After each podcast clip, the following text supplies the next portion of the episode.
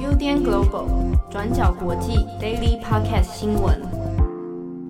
欢迎收听 UDN Global 转角国际 Daily Podcast 新闻。我是编辑佳琪，我是编辑惠仪。今天是十二月七号，星期一。对，今天又是我们两个再次搭档主持。七号本人就如同他在 IG 上面说的，他人在台南。你为什么用很播报的方式说他在台南？他现在就在台南啦，变化很快。大家可以去 IG 上看那个他玩很爽的照片，因为北部天气很差，所以我们就非常的就对他很不爽。对啊，接连几天一直在下雨，然后来到汐止发现，哎，雨更大。对，然后就看到就是七号在台南快活的，就是动态。就是令人愤怒，想念他的七位粉们，明天就可以，他就他就会正式回来，正式上班了。对，我们可以期待他带礼物吗？就我们在这里，就是提醒七号，七号记得带礼物哦。那刚刚跟大家更新了，就是七号的最新消息嘛。好，那我们接下来今天的第一则新闻呢，要跟大家跟进一下香港的状况。那香港的前立法会议员呢，许志峰在上一周的时候，就在自己的个人脸书上宣布了政治流亡嘛，退出了香港民主党。目前呢，他人已经到了伦敦。那现年三十八岁的许志峰，其实是罗冠聪之后呢，第二位流亡的前香港立法会议员。他昨天在个人脸书上指控说，香港政府对他进行了政治报复，因为包括他自己以及其他家庭成员的账户都被冻结了，那涉及了几百万元的存款。不过几个小时之后，许志峰又说呢，他本人的账户以及家人的账户呢已经解冻了，目前呢他已经立马将就是这些积蓄转到其他安全的地方。警方这边是怎么说的呢？香港警察呢，目前正在以涉嫌违反国安法以及洗黑钱的罪名来调查许志峰。警方就说了，许志峰呢涉嫌挪用网上的众筹资金，用亲人的账户来处理这笔款项，又指他说呃勾结外国势力，危害国家安全，但目前是还没决定说是否会不会发出通缉令的。徐志峰本人就反驳了，他认为这样子的做法，冻结银行账户的这个做法是很严重的，因为这代表说了，在国安法下面呢，银行其实可以因为政治压力而随意冻结市民的资产，这会冲击香港的银行以及金融体系的可信度，以及违反香港基本法下对市民以及法人私有财产的保障。这边我们特别提一下，香港警方针对许志峰的这个洗黑钱调查，警方就说嘛，许志峰就是涉嫌挪用网上的众筹资金，目前呢，警方正在追踪这个资金的去向。这个众筹资金呢，其实是许志峰在去年发起的一个筹款，筹款的目标是三百三十万，以用来对抗警察暴力的案件。到最后呢，他总共筹得了三百五十一万。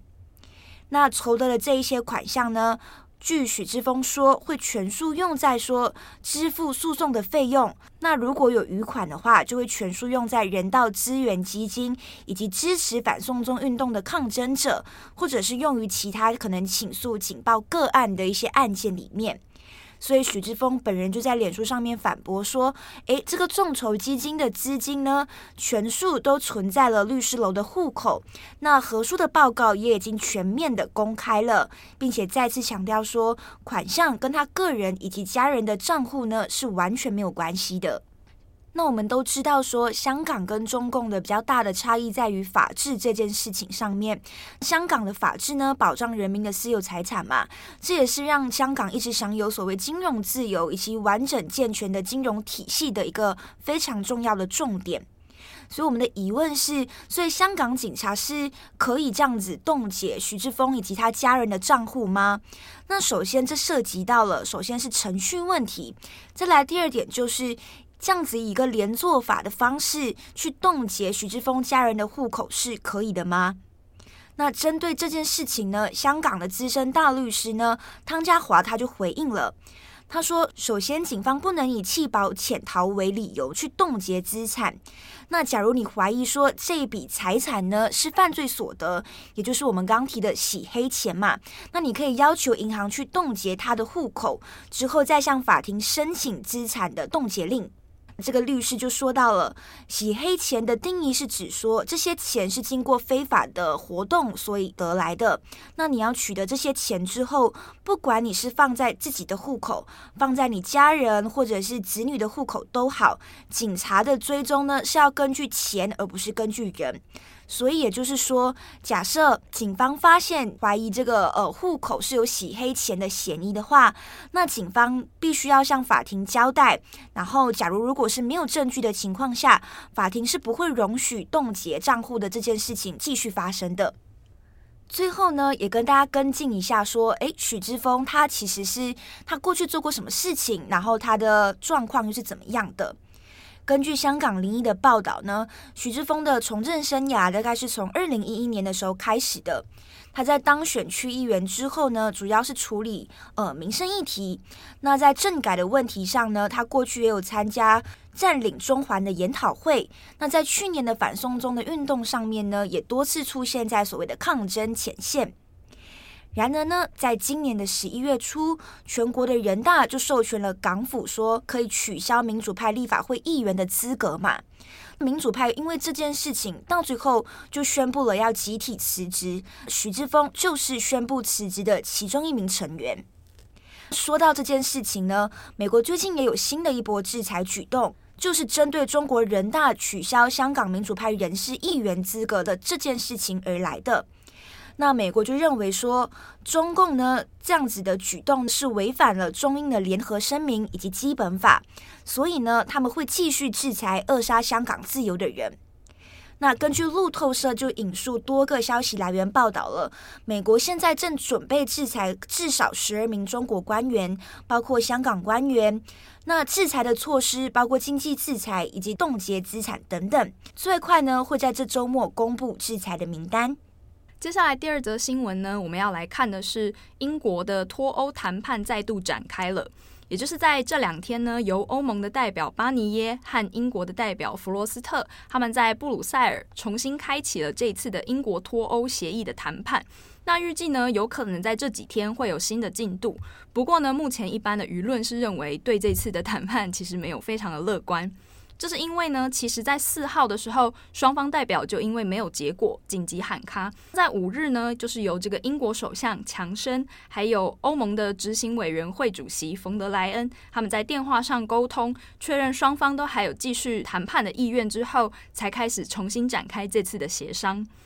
那大家呢，其实应该没有忘记，就是英国已经在二零二零年的一月三十一号就已经宣布脱欧了。那为什么又会搞到现在还在做脱欧谈判呢？其实是因为现在正处在十一个月的过渡期当中，在这个英国脱欧的过渡期之间，所有的待遇规范都还是会按照在欧盟以前的规定，双方的代表必须要在二零二零年的十二月三十一日以前达成新的协议，才算是正式的脱欧。那大家就知道说，今天都已经十二月七号了，就离十二月三十一号其实有点像是呃火烧屁股的阶段了。那之所以这次的脱欧会在十一个月都没有结果，其实主要可以集中在三个大的争议点上，就是关于渔权、贸易竞争规则，还有脱欧后的规则框架。那另外还有一个是关于北爱跟爱尔兰的边界争议。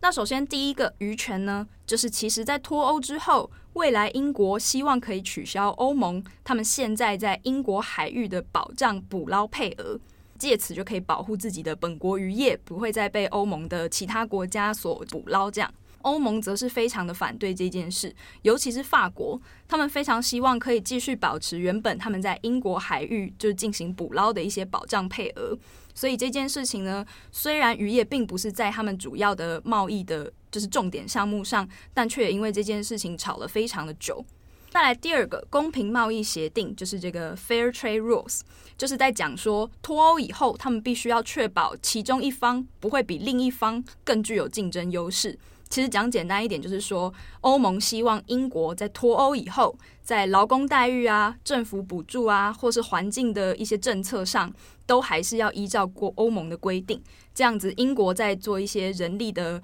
聘用，或者是在做一些商品的进出口的时候，不会站在一个非常优势的竞争位置上。但英国当然对这件事情就很不满意啦，他就想说，我当初就是为了这个劳工待遇可以就是不用比较欧盟规定，还有就是环境保护政策也可以不用比较欧盟规定，我才要脱欧的。那你现在跟我说脱欧以后还是要继续维持这个公平贸易协定，那英国当然就是非常的反对，也就是让这个谈判里面这一点也没有办法达成共识。那再来第三个未来的协议框架，就是在讲说未来的司法架构要怎么处理。就是说，诶，双方未来签署的任何协议，像是新的协约要怎么执行，那遇到争议要怎么处理，还有说未来是要依照欧盟的话，那欧盟法院的角色该怎么处理这类的司法问题。最后一个呢，则是关于北爱跟爱尔兰的边界，因为在过去呢，北爱跟爱尔兰的边界因为欧盟的关系，都还是处于同样的呃进出口的状况。但是之后呢，北爱跟爱尔兰的边界就会变成英国与欧盟之间唯一一个陆地的边界，那这就会产生很多新的问题啦，像是说关税怎么算啦，或者是贸易怎么处理呢？以后的产品输出的标准，我是要按照英国的标准，还是要按照欧洲的标准？那在九月的时候，其实强生他推动了一个有一点争议的法案，叫做内部市场法案。他希望呢，就是可以整合北爱尔兰、爱尔兰、苏格兰还有威尔斯这些地方的标准，那一起打造一个同样的就是内部市场。但是当时就引起了蛮多的争议的，因为原本在这些地方，大家都是依照欧盟规范在做产品规格或是在做贸易关税的。那你现在又推一个内部市场法案，就有点像是你想要再重新打造一个新的规范。那这样子是不是就有点像违背了欧盟的法律？所以这一点也没有办法达成共识，就让整个脱欧的协议一拖再拖。在这一次协议的主要反对声音呢，是来自于法国。法国就是很明确而且坚决地表示说，希望可以确保公平贸易，还有他们在英国海域的捕捞权。如果没有办法在这一次的协议中达成自己的诉求的话，未来他们可能会动用否决权来拖延这一次的协议。德国在这一次呢，也是站在法国的这个立场上，是支持法国的。如果真的到最后十二月三十一号，双方都没有谈出一个明确的协议的话，就会达成一个叫做无协议脱欧的结果。根据 BBC 的报道来说，如果最后的结果是无协议脱欧的话，未来英国和欧盟之间的贸易活动就要重新回到 WTO 的规则里。这其实就是代表着又会有再多更多的关税和限制。那面对这一次 COVID-19 造成的经济萧条呢，这样子的关税和种种的贸易限制，很可能会对英国和欧盟的经济都造成雪上加霜的效果。